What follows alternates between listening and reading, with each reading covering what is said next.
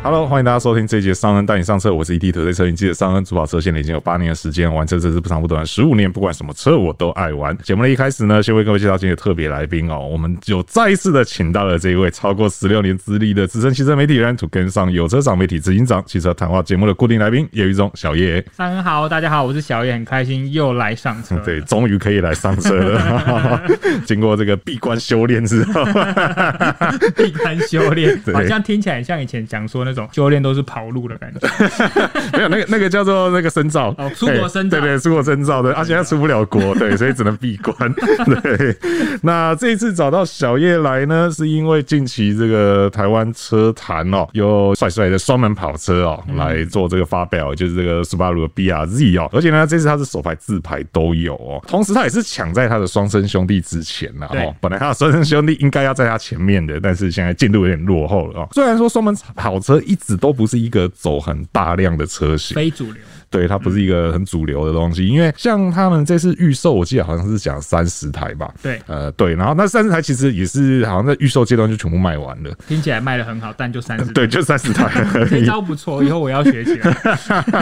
那虽然说它不是一个走量的车型啊，但其实很多帅哥都有一个跑车梦。对，。对对，像我们身边有很多朋友都说，结婚前我一定要赶快买一台双门跑车所以一直结不了 婚。你指的是 没有没有没有，这时候就来盘点一下业界有哪些人开双门跑车，然后没一直没有结婚 的，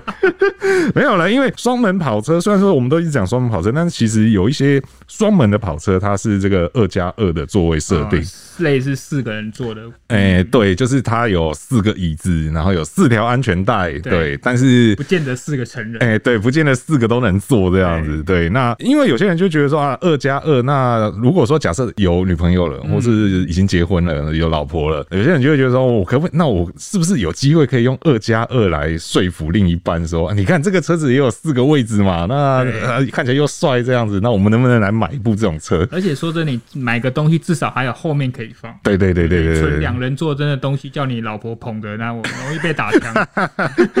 对，那其实，在台湾呢、啊，三百万以内哦，这样子双门二加二跑车，其实选择还不算太少、哦对，啊，这样夯不啷当整理下来，哎、倒也可以让我们聊了一集。对对对对对，而且它是从日系、德系到美国肌肉车都有哦对，而且都是这个总代理原厂的哦，就是你不用去买水货，不用担心保固问题。对对，所以我们今天呢就来盘点一下在台湾这个三百万内的双门二加二跑车哦。好的，那一开始我们当然就先从这个刚上市哦，最新上市的这个 Subaru BRZ 来说起哦。那这边也提一下哦，虽然说 Toyota GR 八六要到今年第三季、台湾才会上市，但基本上两部车是一模一样啊。对对，那就是 logo 不一样而已。哦，所以说我们在讲 BRZ 的东西，其实你也可以直接的就套用到这个 Toyota 的 GR 八六上面去。对好，那首先这个 BRZ 呢，它的售价是一百五十二点八万哦，然后跟一百五十六点八万、哦，只有售价不能套用。诶、哎对，只有售价不能套用， 对，很好，提醒了我这一点。对对对对对，分别就是六速手牌和这个六速自牌哦，这个价格是这样子分哦。嗯那在开录前，小叶也提到了，就是说这是近年很少见的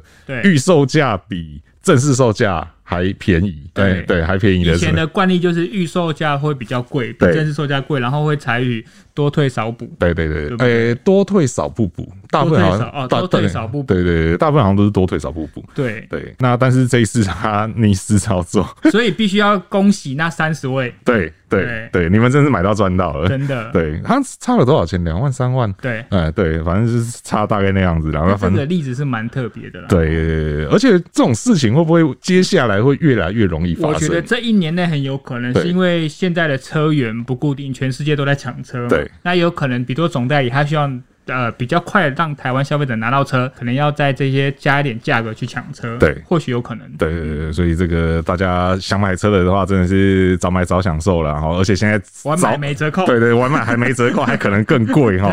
对，那其实新的 BRZ 和八六、嗯哦，他们这一次的进化，我觉得是蛮有感的啦。然后、我就是外形，当然大家都已经看过了嘛，就是其实外形是蛮帅的我。也觉得它变好看，对对，对更好看。对对，对而且更往这个更有性能味啦而。且呃，不管是性能也好，我觉得它整个质感也有提升，在视觉的质感，我觉得就有提升。是没错，那而且另外一个提升最大的、最有感的地方哦，当然就是在这个动力的部分、哦。性能表现，对性能表现真的是差蛮多的、哦因为这一次呢，呢，它一样是这个水平对过四缸的自然进气引擎哦，但是呢，它透过这个活塞加大对，它把排气量从原本的二点零提升到二点四哦，那所以连带它输出马力也来到两百三十四匹哦，那扭力也有二十五点五公斤米哦，零到一百加速呢，手排是六点三秒啊，自排是六点九秒哦，单讲这个秒数可能没什么感觉啦哦，然后但是它比之前就是旧的二点零上一个世代的车型呢，两个都快了一点三秒。哦，那就蛮有感的。对对对对零点三可能没有，一点三就有感。对对对，是一个非常有感的。那虽然说我们都还没有开到新的 BRZ，还在等，对，但是旧的八六或 BRZ 我们应该都开过。没错。对你，你那时候开的时候，你有没有觉得说它那个时候二点零的那个引擎，它动力会有一个空窗？没错，对，在大概四千转到五千转左右。对，那这一次这个改善就是它把活塞加大之后，我想这一段问题应该会改善不少。我希望。对对对对。不过目前听到有开过的同业，他们的评价都是相当的好。嗯，所以说这个改变是非常有感的哦。嗯那而且因为旧款的确实在这个部分是一个短板嘛，嗯，对。那这次等于就是一样嘛，就是你们都说这边不好，那我就改掉。嗯对。那这个改善看起来哦，单纯我们目前单纯看数字，看起来这个改变是非常有感的哦。对，而且它原本的底盘就是它的优势，对对对所以这样可能会以前的旧世代会让你感觉动力跟不上底盘，对然后现在希望这两个会是到一个平衡的状态，，对对对，它在底盘上这一次底盘其实也有做一些改改良啦确实哦，像这个高干性的环舱干啊车梁体嘛刚性的提升，对，然后用轻量化的铝合金板件嘛。嗯那同时避震跟车高还有轮距这些，其实也都有做过优化、哦。是的，对，所以其实真的蛮期待它开起来表现怎么样哦。对，对，那驾驶模式的部分，它有提供一般和赛道、哦。那赛道其实大概就是把循迹关掉这样，或者是循循迹延后介入啊。那在自排车型的部分，又多了运动和雪地这两个模式哦。对，那这一次比较有趣的地方是哦，在自排车型的部分，它标配了这个 i 赛三点零的安全科技哦。对，那就可以带来像前方碰撞预防啊，然后这个车道偏离啊，然后主动定速这一些哦。那而且更有趣的是，八六也是用 i 赛三点零。 对他没有在特别在用 TSS，懂。对，但是他我在想他他会直接就叫 S 三点零吗？还是他会另外取一个名字？可是，如果是一样埃塞的科技，它应该不能取其他的名字，对不对？可是像 Supra，哦，哎、我懂你的你知道意思 Supra 嘛？对不对？Supra 它基本上它的科技是 B N W 的科技，嗯但是在 Toyota 这一边的话，它就好像叫做 TSSP 的样子，哦，所以对很有可能是 TSS 一，有就是可能吧，对，就不晓得，对啊，就是很好奇到时候八六会用什么名字哦，这个对大家可以来看一下不。过我觉得它透过这次埃塞的加装，也会让手牌跟自牌的消费者轮廓会更不同。是，对我相信自排有这个安全系统加自排变速箱的特性，对于多数人就有想要圆这个跑车梦的来说，更容易说服另一半，是或是更容易说服出资者，因为他毕竟他在平常开的话，他有这个埃塞的辅助哦，还是在强调辅助，他会更友善，而且会更轻松。是没错，对。那变成说，如果说你真的是很热血、很硬派的这种性能玩家，对你要非常确定你自己的需求就是这么明确，那这个时候你就可能就会是去选择六出手牌。确定手牌，然后确定你的左腿肌肉还有在， 但这个原厂车的离合器，因为我记得我那时候四八六是啊手牌，我有试到它的离合器，我记得还蛮好踩的啦。我相信喜欢开手牌的人这一点不会介意的，因为毕竟我们以前年轻的时候也都是开手牌的。对对对对嗯对啊，对对。热血都可以支撑的啦。对对对，你只要不要说什么，你去改什么多片式啊，或是加重压板啊这种东西，其实应该是都还蛮好踩的啦。除非你每天早上都要塞进内湖，再塞出 来。那就可能，就算我这么热血，我都会想要开自排几的，十机啊，没有。因为以前也在内湖工作过，那个塞起来真的是哦要要命，人命啊对，那真的很要命。那个再有爱，我觉得都很难去支撑这一点。 对啊，那那这次除了这个外形啊、动力啊、操控都有改善以外，它的内装其实我那天啊，因为那天你没办法进去里面看，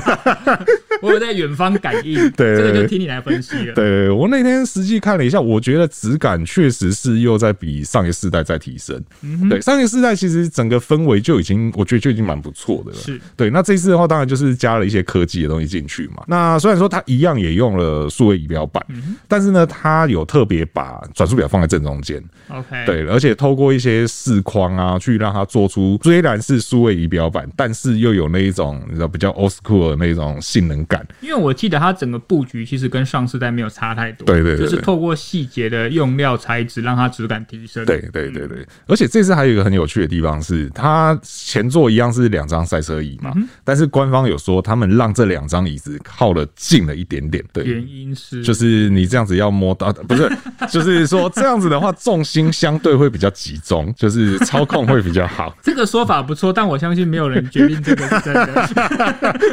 官方是这样说嘛，对不对？哦对啊，年轻情侣，大家注意了，这台车可以增温。对对对对对，距离会比较近啊、距离会缩短你我的距离啊、对，所以如果是年轻情侣的话，买买这个 B R Z 或者是 G R 八六，应该都是这个感情加温不错的选择。会很开对，所以说这个就是 B R Z 的部分，还有八六的部分哦、好，对，那两者就是售价不能套用啊，其他部分基本上应该会是一样啦。是的那大家到时候再看一下 G R 八六的这个安全科技到底会叫什么名字 哈、一同来预测，还是要全名来命名这样好子。那在接下来呢，就来到另外一个是这台车，真是蛮有趣的、哦，嗯因为我如果没记错的话，它应该是全世界卖最好的双门跑车。呃，对，对对对对对，然后而且这也是一个非常经典的车型哦，它的历史也非常长、哦。嗯国民跑车啦。对对对对对，这个就是福特的野马哦，Mustang 哦。那 Mustang 我觉得在台湾最有趣的地方是，就即便我们都知道台湾的税制对大排气量的车非常不友善哦，但是呢，福特六合哦还是同时提供了这个二点三升呃的 EcoBoost 的动力，还有这个五点零升的 V 八自然进气动力哦。哦，那其实我真的是认真去看之后才发现，诶，其实五点零的售价没有我想象中那么贵哦、对啊因为二点三 EcoBoost 的话是一百九十六点九万嗯哦、那如果是五点零升 V 八的话是两百四十三点九万、哦。是的对。那这边也先跟大家提一下啦，就是可能大部分的听众对于五点零的税金没有什么概念哦、那其实我也没什么概念，因为我们现在很少碰到这种车了。不要说五点零，连 V 八都很少碰了。对对对对对对。那我还是特别去查了一下啊、就是五点零的话呢，一年的税金是要缴五万五千九百八就十是元。 牌照税跟燃料费，，对，两个加起来之后是这样子，对对对。那所以说买这个车 一升一万，一公升一万块，所以说我相信买这个车售价真的不是太大问题啦对。那后续的这个税金可能就要稍微评估一下哦、嗯而且在台湾大排量车的二手价通常都不是太好所以如果你真的想买这个车，或许从二手市场切入也是个方法。是是是，嗯那个折价通常都折蛮多的、哦。对，那它的这个动力表现呢，其实虽然说是五点零 V 八哦，但是二点三这一边的话呢，它也有两百九十匹的马有涡力哦轮，嗯对，它靠涡轮的这个还有缸内直喷的辅助之下哦，给我两百九十匹的马力，然后扭力的话四十五公斤米哦。那在五点零的部分的话呢，是四百四十九匹哦，马力是大了蛮多的啦，但扭力的话呢，就是五十四公斤米哦。对，差异不大。对，所以说，呃，你有实际开过二点三跟有 V 八我这两台有吗一次刚好在台北的一条蛮有名的山路，我同时借了这两台车，哦，然后我跟我同事两个同时在这台山路开了好几趟，我们不断的交换开，是开完二点三，开完五点零。那我自己是觉得啦，当然如果你要用二点三来入门体验一下双门跑车，它是个蛮友善，它其实不会像你传统以前对于肌肉跑车可能它有很大的后轮驱动的力量啊，没有这么好操控。相较于前世代，它进步蛮多。是但是你要相较于欧系这种双门跑车的设定，它确实还是相对的比较朴实一点，是它的有些动态不会这么细腻。是但是我觉得这样两台车开完之后，如果是我，我会捏着上五点零。哦，因为真的你在电影中啊看到那些这种后驱的美国肌肉跑车的那种原始感、粗糙感，真的是五点零升的 V 八才能完全给你。第一个，我们在山路上上上下下坡这样开起来的感觉，第一个它的车头重很多，是但是它的后轮驱动的力量、蠢蠢欲动的感觉也很明显。是所以你要不断的在车头的重心转移跟车尾的那种惯性间，你要去挣扎也好，征服也好，只是那个乐趣，我觉得绝对会比二点三升的大非常多。但是也因此，它会设立的比较高的驾驶技术门槛。是所以我觉得如果你是第一次开这种车的话，五点零来说可能会有点压力，你也可能没有办法完全体验它的乐趣。但是如果你真的开过蛮多车，你想要用比较相对欧系的车款比较便宜的售价，但体验到更多丰富或者是更原始的乐趣的话，我会建议你五点零升真的很好玩。嗯，那因为我是实际是开过二点三啦，嗯，那我觉得二点三那时候让我印象比较深刻是，它换了那个新的时速的手自排变速箱之后对，嗯那个变速箱的逻辑真的是还蛮有趣的，对，而且相对来讲，它还是保留很大的空间给你，对对你还是手手排的情况下，你一样可以很自由的切换，对对，但是它的自排用起来确实是我近几年让我比较有印象的，大概就这个变速箱，嗯对它的那个逻辑是非常有趣的，而且它也会做就所谓跳档的动作。对因为一开始我们都想说要那么多数干嘛？时速啊疯了是不是？你想想看，我起步之后，如果我全纯手排的话，那拨片我要拨几次？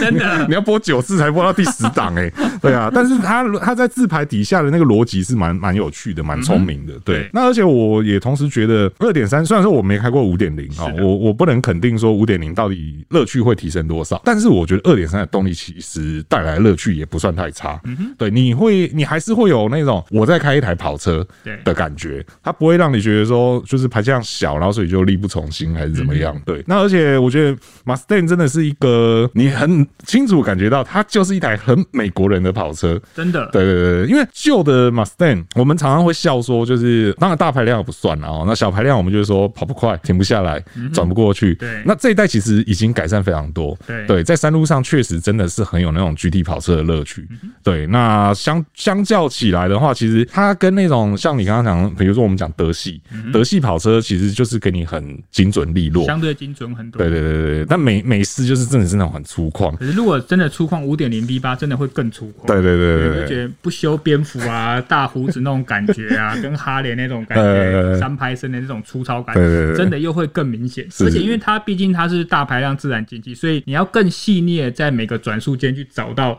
你的甜蜜点。是它不像可能是比如说涡轮的，它可能一下子动力就给你了，对哦，所以你在 on 跟 off 间取舍就好。是但是它的自然进气的那个每个转速的表情区间都不一样，是，你可以找到跟你最好相处的转速，也可以找到跟这个弯道相处最好的转速。是，所以我觉得它真的是蛮多乐趣，但是你前提是你要有这样子的技术跟这样子的心脏，是你真的可以找到还不错相处的一个模式。是，然后还有能够承担每年五万多块的税金，这个我想是一大重点啦。是的哦，我突然想到一件事情是，因为我们今天讲了二加二嘛，嗯，那因为八六跟 BRZ 不管呃新的我们还没还没摸到嘛，啊对旧的我也没做过它的后座，所以说这个我们可能就没办法给太多的评断。你你你有你有做过吗？呃，我不想做，你不想做 ？OK，就知道那真的不 是。对对对对。但是呢，马斯 n 我有实际坐过它的后座，哎真的对对，然后呃，我坐了大概半个小时吧，你的身高头应该还是会顶到后顶着挡风玻璃 顶着对对整路顶着，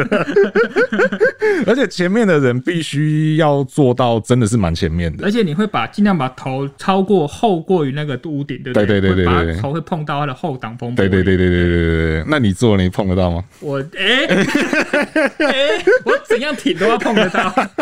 没有、啊、多少你会觉得它是局促的啦。是是对，是，然后你会像我们的经验是，我会尽量不要升太直，因为如果你顶到你不不断的在台湾的道路品质上，你就一直要去撞着它。对啊对对对对，对可能要戴安全帽坐坐在车但我这样相。信身材比较娇小的小朋友或什么，他绝对会坐起来比 B R D 的空间大啦，是是毕竟整是个是车格是大一点。是没错，对。嗯那而且因为我又想到那个时候试驾的时候，还有一个很有趣的东西是，它有虽然说我觉得这个东西在台湾应该真的没有什么机会用啦，但是它有一个暖胎的时候可以帮你把前轮刹车锁定。 的功能，然后你还记不记得那个时候四乘车放出来的时候，好像一波多折， 对，就是你知道，就有很多媒体同业很爱玩这个功能，然后就把轮胎用没有 了。呃，毕竟因为现在很多媒体的呃碰到这种大马力后驱车的机会越来越少，是然后又直接告诉你说我可以做一些不一样的动作对的对对模对式，对对大家就会跃跃欲试。对对。对啊，所以也没办法，你只能保佑你早点拿到这台车。对对对对对对，听说那时候造成蛮多人的困扰，早上去拿车，然后发现嗯后轮没了， 总公司怎么办也说怎么又要换轮胎了？所以说这个是也是蛮有趣的。真是蛮有趣的啊，因为我们在过去比较少会遇到这样的状况啊，嗯对啊，因为你要说现在的车越来越无聊吗，或者是但是限制越来越多了。对对对对对对，那它它反而有这个很特别的东西，对对，就是让你可以绷直线用，但是嗯台湾应该是没有什么机会用到这个功能啦。是的，对啊，所以说这个是这个福特野马马 Mustang 的部分、讲哦到。它就很多故事，毕竟是传奇。对对对，因为它真的历史是蛮悠久的嗯啦，对啊。那或许有机会我们可以再来跟大家聊希更望它深入。未来一直在引进这种大排气量动力的选对择。对对对对，但我对相信机会快没了，因为法规的关系。是啊，是啊，是啊，这个就大家趁现在还有哦。那如果你有能力的话，想试试看这辆车的话，真的也是动作要快啊，真的不知道它什么时候会消失在我们的这个视野里。那所以这是福特 Mustang 的部分哦。那接下来呢，再来讲到这个这个的话，它也是一个其实还蛮新的车子哦。是的它一月底的时候才在台湾上市、哦，最新这个世代，对对对对，那我只能说过年前发表任何东西都很不吃香啦，因为过了年大家就忘了对。 我真的如果不是今天做功课的话，我完全忘记有这台我车只。记得我过年吃了什么，追了什么剧， 对对对对对对，放空九天好开心这样子，对。我放空的更久。喂，好，所以说接下来要讲到的是这个 B N W 的二系列 Coupe 哦，是的，那它的话呢，它其实有两个车型选择啦，但我们今天就单讲一个哦、就是它的这个二二零 i 哦，因为它的二二零 i 的话售价是一百九十九万哦、那它另外有一个 M 二四零 i X Drive 哦、那个售价是要两百八十九万哦、稍微偏高了一点哦、所以我们今天就单纯讲这个比较便宜、比较入门、比较亲民的这个选择哦、那就像我们讲的嘛，它是一月底的时候在台湾上市的，那而且最让大家开心的一件事情是，本来之前一直有传闻说这车要变全驱，好险，对，好险，它还是后驱。对对，而且它发表会的那个主视觉好像就是直接用甩尾，就是用甩尾来带这告个。诉你我就是后驱。对对对对对对对对，因为现在真的成本考量啊，或者是油耗啊、环保各方面，你说要存维持纯后驱，这真的不是一件容易的事情。啊没错，对。那它的这个二零 i 呢，搭载的是二点零升的四缸双涡流涡轮引擎哦，可以输出一百八十四匹马力和三十点六公斤米的扭力哦。那它八速手自排的零到一百加速呢是七点五秒哦。那其实它全车虽然说是二二零 i 啦，但是因为毕竟是双门跑车嘛，所以它全车都还是标配了这个 M Sport 套件哦。哦，对，东西非常 多，对，空力、刹车、轮圈、名牌、跑车划旋吊、跑车座椅、真皮方向盘、驾驶踏板、M 字门槛跟黑顶棚哦。由外到内都有。对，基本上是买回来就不太需要改了嗯哦。对啊，那、这台车你有试到了吗？呃，没有，也没有嘛，也没有试到。对我也还 感觉很不会意外哈。呃， 不是因为很新嘛。对，太新。对啊而且它发表后我们就放假了。对，一来是我们就放假了，二来是就有人去闭关 修炼。阿弥陀 佛，硬要讲。对啊，那其实我对二系列的印象。嗯真的也是蛮薄弱的啊！我记得旧的我好像也跟他没有什么接触，反正一系列我跟他接，以前还没有二系列的时候一，系列嗯酷配的时对候。对对对对对，那个我反而比较有印象一点哦。是的。对啊，因为那时候我有一个前辈就是开一系列的 coupe，哦，对对对对对，而且那时候很有趣，他开的是柴油车哦哦，哦对对对对对对我我知道呃你说哪一位，你知道我说谁了吗我以为对是不对另外一台那个 One M 酷配，啊，不是不是不哦是，我讲的是那个柴油那一部，对柴油版的对对对，哦，万安酷配也是也是让人很印象深我刻觉得也的，是一个很棒的存在啊。是是是对，就是像它后来呃上一代还有 M Two 的存在嘛，是是对不对是是，然后进化到现在，现在这代 M Two 也不知道还会不会再出流，嗯，对啊但我希望啊嗯，还是要出，因为毕竟在 M 三、M four 越来越贵啊的状态嗯下，那种 One M 酷配到现在的 M two，它还是有蛮多存在的价值。是那对于很多第一次踏入 M Power 这个门槛的买家来说，我觉得 M two 也是一个很棒的尝试。是对，没因为错你一开始就蹦到 M 三或是到 M 四，我相信会门槛比较高啦。而且它也延续了以前我们的为什么那个时候会这么喜欢 YM 酷配，或甚至是后来的 M Two，就说它又让我们很久违的当初一三零 M 三那种曲线可乐瓶的那个对线条，是而且说就尺码来说也会比较接近，所以在官方也好，或者是很多媒体的比较，都还是会拿那个一三零 M 三出来比，是哦，就是很说明了它的当时的传承的意味。是没错，对，所以说这个 M Two 再期待看看啦，希望它还是要出啦，然后没错对啊，而且现在 M 三是越来越大 台，已经很很不跑车了，你知道吗？变 M 三十、M 四大台， 对，那它这个 M 二系列的双门的话，还有一个就是我刚刚提到 M 二四零 X Drive 嘛，那两百八十九万的话，你就可以换到三百七十四匹的马力和这个四轮传动哦。确实是跟入门的二零 i 差蛮多的。对对对对不管是规格跟价，嗯，对，那另外呢，其实 B N W 应该可以算是目前双门跑车选择最多的一个品牌，不亏它 B N W 这个光环，大家想到还是比较偏性能跟驾驭乐趣。嗯是没错，所以说其实你再往上呢，你还有这个四系列的 Coupe 可以买哦、没错那它的入门价其实也只要两百三十六万哦、而且我相信啊，相对于二系列来讲，嗯四、系列的后座一定是更可用的。对啊呀、对，它应该是可能了不起，就是比三系小一点就点。嗯，对，从小套房变到就是两房一厅那种感觉。对对对对对对对， 所以说如果你真的有后座需求的话，或许可以去看一下四系列嗯不。然就是你可能年纪比较稍长，或是有家庭才决定要买这种车的话，那四系列可能让你整个用起来会用比较久。对对对对对对对，至少它的后座是真的可以坐的。对对对对对。对，那其实，在 B N W 还有这个 Z Four 啦，哦，那 Z Four 其实也在今天这个价格带里面，但是呢，它就少了后面那两张椅子。对对，就是买个宵夜可能还要老婆捧着，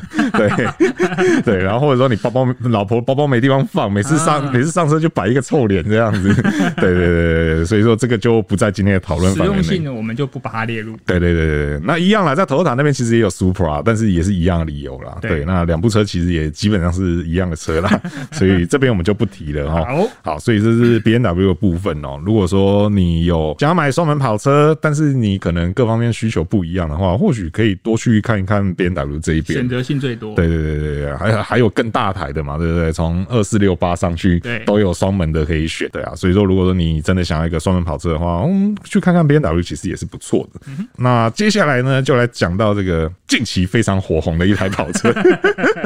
相当之火红的一台跑车，好就是这个奥迪的 TT 哦。那奥迪 TT 呢，目前在台湾也是提供两个车型选择。然后我们今天主要讲的这个是四五 T FSI Quattro 的版本哦，也就是它的算是入门啊啦，虽然说就是两个选择而已。这个的话是两百七十万哦。那它搭载是二点零升的四缸涡轮直喷引擎哦，可以输出两百四十五匹马力和三十七点七公斤米的扭力哦。那搭配的是七速 S 双离合的双离合变速箱，零到一百加速五点二秒，极速两百五十公里。而且它是今天这里面唯一标配四轮传动的这个跑车，没错对，因为二系列的话，你要到这个二四零才有 X-Drive，，对，那个才有，留两百八十九万才有。那这个两百七十万哦，就给你的这个四轮传动哦，没错而且是奥迪最招牌的那个壁虎 哦，Quattro 哦 Quattro 对，那这个车子应该我们就算有开过，应该也是蛮久以前的事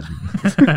真的对对对对，可现是在我对它印象好深刻。怎么说？我觉得这车太好玩了，嗯嗯，对，这车乐趣真的是很多，非常多，你是之前上一代还是这一代？应该是上一代，应该不上是一这代一代，对啊 OK，我印印象中我开的那一部是一个亮黄色的，啊哈，对，然后呃，可可是它好像不是 TT，好像是不知道是 TS 还是 TRS，我不也是忘标嗯了。准版就对了。对对对对对对对，但是我觉得那这车真的是好有乐趣，嗯对，就是因为它它大概也可以算是今天这些车子里面最紧凑的一台了嘛，尺码最小的，对对对嗯对，而轴距的话，我记得只有二五零一而已，对，是一个非常短的轴距就。大概四米长度，甚至还不到这样。，对对对对对，对然后在山路上开起来，哇，我真的只能说真的是太好玩了。非常的刁钻，反应很快。但是很妙的是，它虽然很刁钻，不过它又 quattro，对对那个循迹性，你又觉得好像轨道车。对对对对对对对对对对，果然有开过都是一样的想法。对啊，那个真的是让人很难忘，非常难所以忘。不要拿这种车子来崩直 线。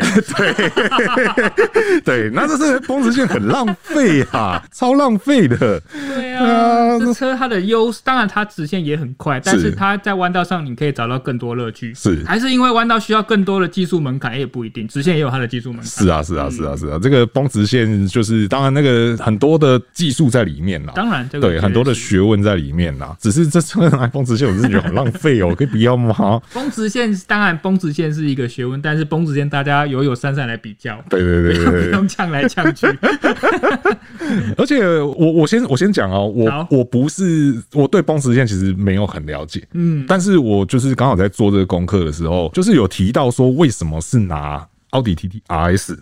来嗯崩直线，因为你看哦，像玩直线最盛行的国家是哪里？是美国。对，对，那你有没有注意过，他们的直线加速车通常都是前驱或后驱，不会是四轮驱四动轮。驱动。对对对对，那有一个说法啦，是说因为亚洲地区这一边的崩直线，其实这个文化还没有到非常盛行，所以没有一个相对高规格的场地。嗯，对，那所谓高规格的场地是在美国那边，他们的那个直线加速赛道是有喷胶的，对它的那个抓地力是非常大的。没错，所以说，基本上你就是你只要想尽办法把你的车马力做大，然后同时你的传动组件不会崩坏，撑得住，，对，撑得住的话，那事实上抓地力这个问题你是不需要考虑不的。需一定要考虑四轮驱动这一对对点对对对对，那因为亚洲这边相对来讲就规格没有那么高，可能也就只是一般的赛道柏油而已。对那抓地力相对没有那么好，也有可能地方那个黄土高原的沙比较多，这个就要看看他们到时候比赛场地到底会在哪 里。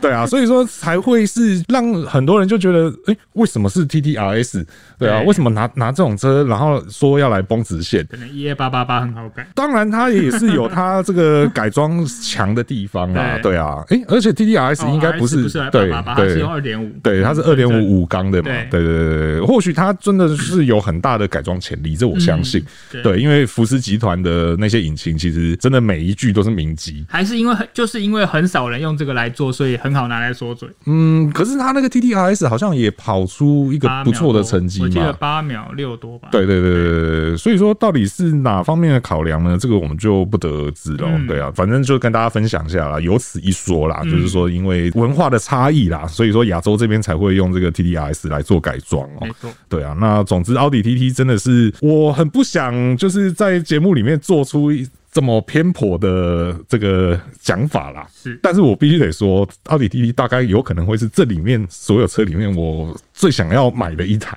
哦，对对对对对，就是会让我最想要去买它，因为那个开过真的是太难忘了。而且它真的现在这种车型越来越少，是奥迪还愿意引进这种车型，对真的是还蛮让人喜欢的。对对对对对，而且是 TT 跟 TTRS 都有。对啊对啊，对啊，嗯对啊。那最后的话呢，它的后座我们应该就不用讲了， 真的进不去啊，大哥，完全进不去 啊。 T T 嘛，它是两个 T 就是两个人就好了。那你就不要弄后座嘛。啊，不行了，后座还是要有，要给要给太后放包包。东西对对对对对对对，但是基本上是进不去的。对对我印象中那时候连要拍照想要钻进去，好像都钻不进 去，最后放弃，从后车厢把相机伸进去拍这样子真的。对，好像只能这样拍了。好，所以这是奥迪 TT 的部分哈。那接下来就讲到今天的最后一款车哦，但是这款车讲起来可能就没有前面这些车。这么有话 聊，对，或者是这么有印象没啦这么哦新鲜的了。对对对对对，最后一款呢是这个 Mercedes-Benz 的 C Class Coupe 哦，但是要注意，它不是 W 二零六，它是 W 二零五。上一代了，啊对对对对，就是那个荧幕在上面，然后小小个椭圆形的那一个，对对，很好认。这个的话呢，在台湾目前贩售的是 C 一八零 Coupe 进化版哦，那它的售价是两百二十六万起哦。那这边的话，可以跟大家提一下哦，宾士目前在台湾官网上，嗯，有在卖的双门跑车，只有只有两台，一个就是这个 C Class Coupe，另外一个的话是 E Class Coupe、哦，那 C Class 的话还有敞篷版哦，但是敞篷跑车就跟我们今天要讲的就不太一样，我就没有对放进来了。但是目前的话，你在它官网上能够买到的双门就只有这三台车啊，双门跑车的话就只有这两台哈、哦。我们都知道，其实新的 C Class 就已经到了 W 二零六四代嘛，但为什么没有双门呢？对，因为据说呢就不出了，就不出跑车版了。那以后有可能会有一个叫做 CL 一的全新车系，然后它这个车系就是专门做双门的。对 OK，，然后以后可能 E Class、S Class、C Class 都不会有双门跑车。他们之前也说不再做旅行车，对现在也不做双门跑车，对，所 以还有要坐车吗 哦啊，往旅行车或是纯电动来发展。哎对对对，修旅车跟电动车啊对，，哪边卖的好，我往哪边去。对那对其他对原本这些本格派车迷，你们可能就要多忍耐了。是是是是，因为就连这个 AMG GT，目前在台湾的官网上也已经看不到了。嗯哦对，然后但是你可以买到什么？你可以买到 AMG GT Four Door。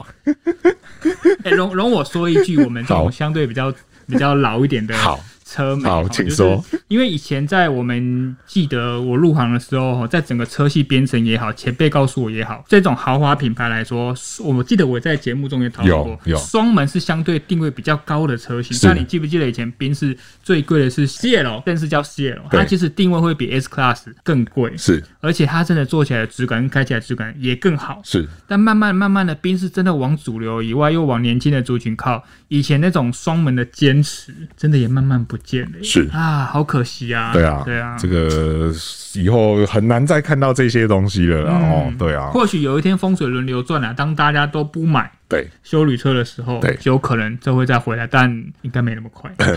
不知道我们两个能不能活着看到那一天。 对，好沉重哦。对，那还是简单讲一下啦。目前这个 C 八零 Coupe 啦，哦，它就是一点五升的四缸涡轮引擎哦，然后没有四十八 V 轻油电哦，哦，没有哦。所以这样聊起来，它竟然是里面排量最小的、欸。是的，而且马力也是最小的，只有一百五十六匹 买一点五升跟 Yaris 一样的排气量，哦我只说数字哦，我没有什么意思。啊，还有涡轮啦哦， 给几下雷亚啦，嗯太有 对啊，所以它有一百五十六匹马力哦， OK 扭力的话是二十五点五公斤米，那搭配是九速的手自排啦，零到一百公里加速呢是。八点九秒，好久没有看到这么 这么接近十的数字。 哪一台电动车跑这个比得慢？那极速的话有两百二十三公里每小时嗯啦，哈、那因为刚刚有提到敞篷版嘛，敞篷版的售价其实就多蛮多的了，敞篷版要到两百七十三万，而且敞篷版的话它是 C 两百哦，那其实引擎是一样的，只是它多了四十八 V 轻油电。 OK，，对，所以这个是目前宾士这边的跑车的状况啊。好齁那就看看之后 CL 一到底会是一个什么样的东西喽。期待，对啊，可以稍微再期待不一然也下。没没有其他可以期待了。对对对对对，就是你要买双门，可能别的品牌